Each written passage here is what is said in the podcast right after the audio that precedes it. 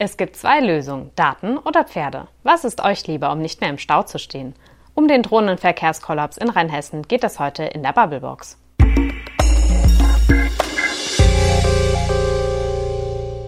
Frederik. Maike. Sag mal, auf einer Skala von 1 bis 10, wie sehr regst du dich auf, wenn du im Stau stehst? 13. Ja? Ja. Okay, ich glaube, bei mir ist es 15. Stau ist das hässlichste auf der Welt. Ja, ne? Lebenszeit, Raub, man kommt einfach nicht weg. Es ist, es ist kacke. Ja, ich habe mal gel gelesen, man soll eigentlich lernen, sich zu entschleunigen im Stau, aber das klappt so gar nicht. Nee, das, das geht, geht überhaupt nicht, weil es ist ja auch nicht schön da. Wenn du das Fenster aufmachst, stinkst. Ja. Innen drin wird die Luft immer stickiger. Es, es, ja, also ja. nee, Und geht dann fragt man sich, warum bin ich nicht mit der verdammten Bahn gefahren? Ja, allerdings fragst du dich dann, wenn du am Bahnhof stehst und immer noch nicht loskommen konntest, oder, oder am besten, mein Lieblingsmoment ist ja, wenn man einfach so auf offener Strecke einfach so mal stehen bleibt, da fragst du dich dann, wieso bin ich nicht Auto gefahren? Ja, so ist es. Ja. Und das fragen sich ganz viele von euch da draußen jeden Tag hier in Rheinhessen. Die Autobahnen sind dicht, die Züge kommen nicht oder sie sind zu spät, je nachdem. Ja. Verkehr ist heute unser Thema in der Bubblebox. Darüber wollen wir reden und darüber diskutiert auch ihr fleißig im Netz. Und das sind eure Kommentare dazu.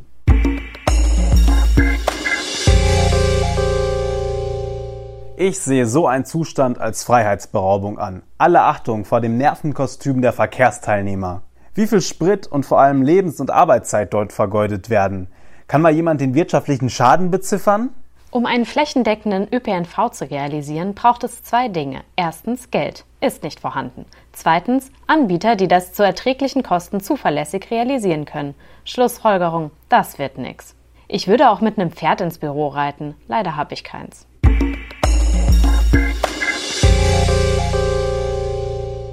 Das waren eure Kommentare zum Verkehrskollaps in Rheinhessen. Bei uns hier in der Bubblebox. Maike, würdest du gerne mit deinem Pferd zur Arbeit reiten? Frederik, ich halte Pferde für Monster, die ihrem Reiter nach dem Leben trachten. Ich habe schreckliche Angst vor ihnen, seit ich mal einen Monat im Krankenhaus verbracht habe. Nein! Also nein. Und du? Nee, weil da stinkt ja genauso wie im Stau. Also von daher, Das ist auch ein Argument, ja. Pferde sind irgendwie auch keine Alternative. Nee, nee. Aber wie können wir den Verkehrskollaps in Rheinhessen lösen? Es gibt immer wieder Ideen und Ansätze. Mhm. Die richtige Lösung hat irgendwie noch keiner gefunden. Aber auch bei uns in der AZ, in der Wormser Zeitung, immer Thema. Und eine, Ja. die sich damit auskennt, ist unsere Kollegin Anita Pletsch. Und die haben wir mal gefragt, Anita, wie kriegen wir diesen Kollaps denn endlich gelöst?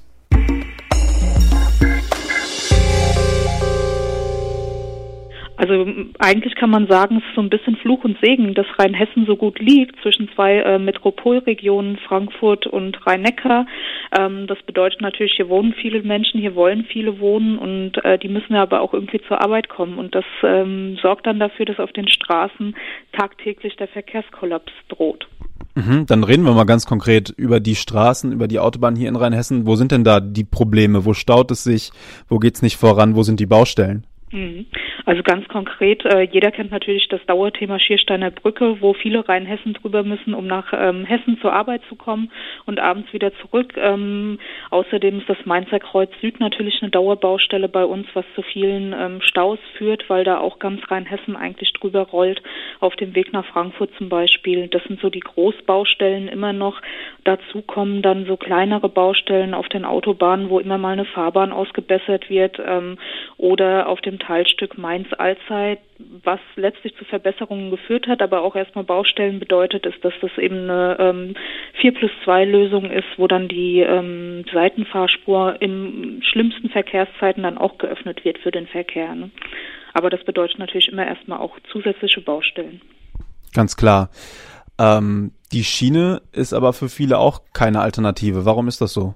Ja, das ist ähm, aus verschiedenen Gründen so. Ähm, Schiene in Rheinhessen, das bedeutet äh, leider immer noch, dass es nicht äh, effiziente Verbindungen zwischen den Zentren in Rheinhessen gibt, ähm, die aber die Pendlerströme abbilden. Das heißt, ähm, zum Beispiel von Alzey nach Bingen oder nach Ingelheim zu kommen oder von Worms nach Bingen, Ingelheim in den Norden ist halt nicht so einfach, sehr zeitaufwendig. Ähm, hinzu kommt, dass wir halt nicht, wie zum Beispiel in London für die Metropolregion, ähm, ein einheitliches Ticket haben, sondern ganz viele Verkehrsverbünde, was es auch undurchsichtig äh, macht, ähm, sich da ein Ticket zu holen. Ähm, wenn man von Rheinhessen zum Beispiel in den Taunus oder nach Frankfurt direkt will. Ähm, es ist einfach nicht effizient genug, um das als Alternative zu sehen im Moment. Dazu gibt's ähm, das gab es auch bei uns im Blatt immer mal wieder mit Flex einen Anbieter, der scheinbar auch nicht so ganz gebacken kriegt. Hat, äh, liegt es an Flex oder woran liegt es, dass da immer mal wieder Züge ausfallen, ähm, dass Züge zu kurz sind, dass sogar Fahrgäste kollabieren im schlimmsten Fall? Mhm. Ja, da kommt sicherlich beides zusammen. Einerseits hat Flex ähm, von Anfang an so Kommunikationsprobleme gehabt, ähm, was es betrifft, ähm, einfach die Fahrgäste zu informieren, wenn irgendwas nicht stimmt. Ne? Andererseits äh, kommt hinzu, dass sie ähm, zu wenig Züge einsetzen in Stoßzeiten Stoßzeiten manchmal auch. Sie haben aber natürlich auch das Problem, dass die Infrastruktur nicht stimmt. Also wenn wir zum Beispiel die Strecke von Alzey nach Mainz betrachten, die eine wichtige Pendlerstrecke ist, dann ist da ein, im Moment, ähm, und das wird wahrscheinlich lange Zeit noch so sein, nur ein Gleis, was natürlich Kapazitätsgrenzen ähm, per se mal mit sich bringt. Jetzt sind die Rheinhessen an sich ja ein, kein dummes Völkchen. Äh, Gibt es Ideen und Ansätze, wie man das Ganze ein bisschen mehr in den Griff kriegen könnte? Wie könnte der Verkehrskollaps gelöst werden? Ja, die Rheinhessen sind ja sehr kreativ, äh, dafür sind sie ja bekannt. Ähm, beim Thema Verkehr ist es so, dass sich endlich was bewegt in der Form, dass äh, die Region verstanden hat, dass man zusammenarbeiten muss bei dem Thema, ähm, weil es keinen Sinn macht, jetzt, äh, wenn zum Beispiel die Stadt Mainz nur den Verkehr in der Stadt betrachtet, ähm, aber nicht mit den Nachbarn aus Alzey-Worms und Mainz-Bingen halt darüber nachgedacht wird, ähm, wie man die Nahtstellen einfach auch ähm, effizient anders gestalten kann. Das heißt, wenn ich von der Rheinhessenstraße zum Beispiel Beispiel aus keine Busspur habe, auf der der Busverkehr äh, problemlos laufen kann, sondern der Bus auch im Stau steht, dann hat der ÖPNV da einfach auch keine Chance, äh, irgendwie angenommen zu werden. Ähm, bedeutet natürlich mehr Individualverkehr. Ähm, da haben sie sich jetzt auf den Weg gemacht, Mainz, Worms und die beiden Landkreise Alzey, Worms und Mainz-Bingen und arbeiten an einem gemeinsamen Verkehrskonzept, ähm, das viele Ideen zusammenbringen soll, aber das ist im Moment in der Mache. Da sind wir sehr gespannt drauf. Ja. Wenn wir in 10 oder in 20 Jahren nochmal miteinander reden, was glaubst du? Stehen wir dann immer noch im Stau? Kommen die Züge dann immer noch unpünktlich oder läuft dann alles einwandfrei? Also Verkehrsinfrastruktur äh, ist ja auch immer sehr langwierig. Von daher glaube ich, wir werden zwar immer noch hier und da im Stau stehen. Ich hoffe auf das neue Verkehrskonzept und ein paar Ideen und die das auch individueller machen. Ähm, es soll zum Beispiel auch darüber nachgedacht werden, Radverkehr stärker einzubinden mit Radschnellwegeverbindungen, so dass viele Menschen äh, vielleicht auch mit dem Rad zur Arbeit können, wo es sich anbietet. Ähm, ÖPNV wird sicherlich attraktiver auch äh, werden für den für den Radverkehr im Sinne von ich fahre eine Strecke mit dem äh, Zug, eine Strecke mit dem Fahrrad ähm, und ich hoffe auf Carsharing-Modelle für den äh, für den Individualverkehr. Ähm, ja, wenn wir da ein bisschen weiterkommen, dann könnte der Stau ein bisschen weniger werden in Rheinhessen.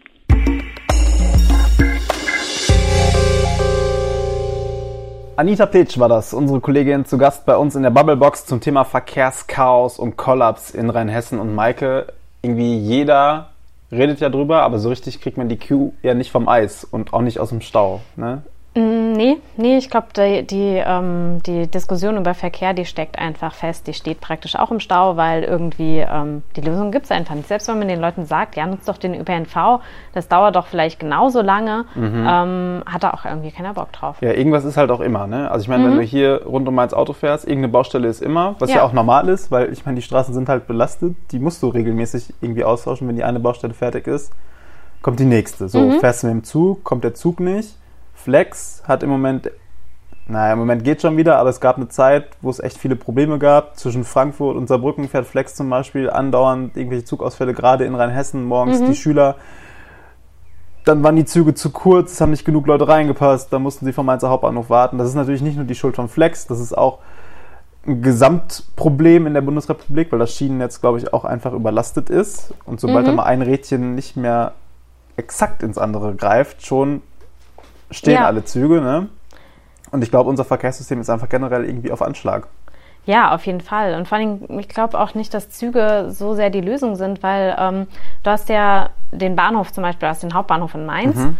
aber es wohnen ja nicht alle am Hauptbahnhof, es wohnen ja. noch nicht mal alle in der Innenstadt. Und wenn ähm, ich jetzt zum Beispiel als Lärchenbergerin ähm, mir überlege, ich fahre mit dem Zug irgendwo hin, dann muss ich immer noch eine halbe Stunde praktisch einberechnen, bis ich überhaupt am Zug bin. Ja. Und ähm, wenn man sich jetzt überlegt, jemand, der hier ähm, auf dem Medienberg arbeitet und vielleicht irgendwo in Rheinhessen wohnt und ähm, mit dem Zug hierher pendeln möchte, der muss die Zeit von seinem Ort, wo es vielleicht noch nicht mal einen Bahnhof gibt, Ja. Zu einem anderen Ort, wo es einen Bahnhof gibt. Und das ist vielleicht schon mal eine halbe Stunde. Dann fährt er noch 20 Minuten und dann soll er noch mit der, am besten noch mit der Mainzelbahn ähm, hier hochfahren. Und äh, dann ist er über eine Stunde unterwegs. Und da kann ich gut verstehen, wenn er sagt, boah, nee, bitte Es nicht. dauert einfach echt zu lange. Ja. Ich denke mir das auch immer, also ich fahre eigentlich auch gerne mit der Straßenbahn, weil ich meine Freizeit da dann irgendwie auch nutze, um Zeitung zu lesen oder ein Buch zu lesen oder so, Musik zu hören, aber Mann, es bleibt halt einfach so viel Zeit auf der Strecke liegen und mit dem Auto bin Mhm. Ja, ich dann auf der Strecke. Ja, mit dem Auto bin ich dann doch schneller. Mhm. Ärgere mich aber natürlich, wenn ich aus der Stadt nicht rauskomme. Haben wir ja in den letzten Folgen auch Ja. schon mal diskutiert, weil Ja. dann rote Welle ist oder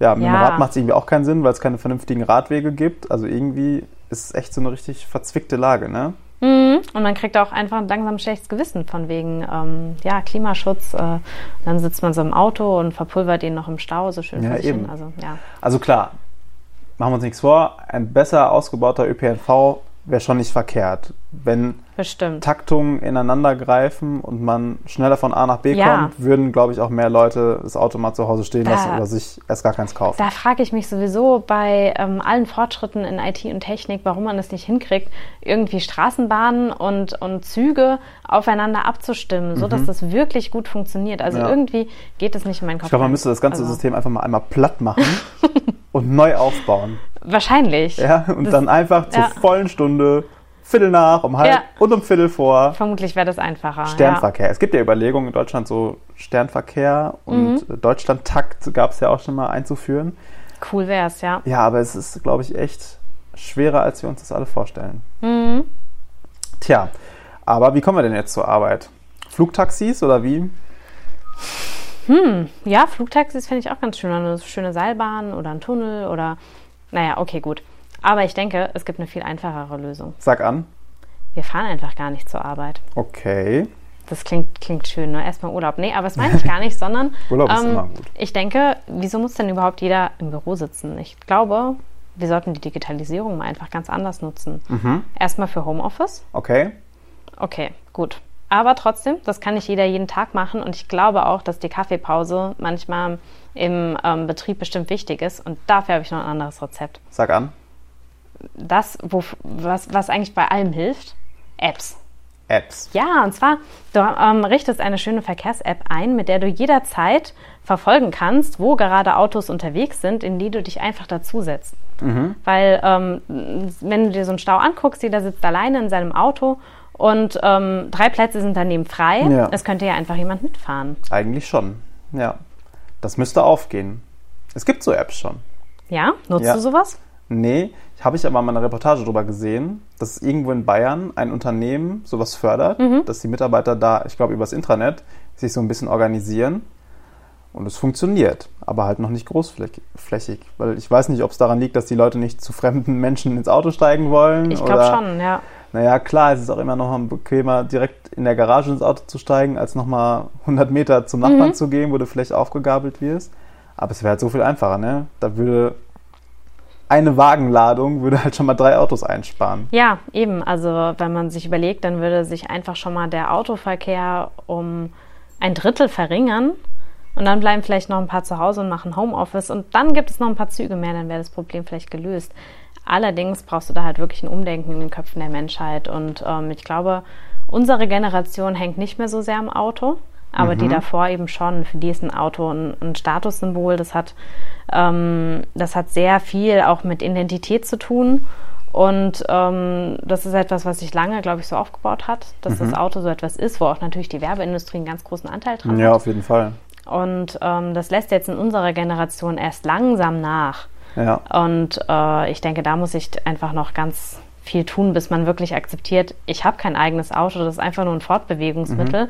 Und deswegen ist es auch völlig egal, äh, wann ich da wo mitfahre. Ja, vielleicht ist es auch noch so ein bisschen eine kulturelle Frage. Also der Deutsche an sich ist ja vielleicht eher zurückhaltend und traut sich dann eben wirklich nicht, bei anderen ins Auto zu steigen. Mhm. Ja.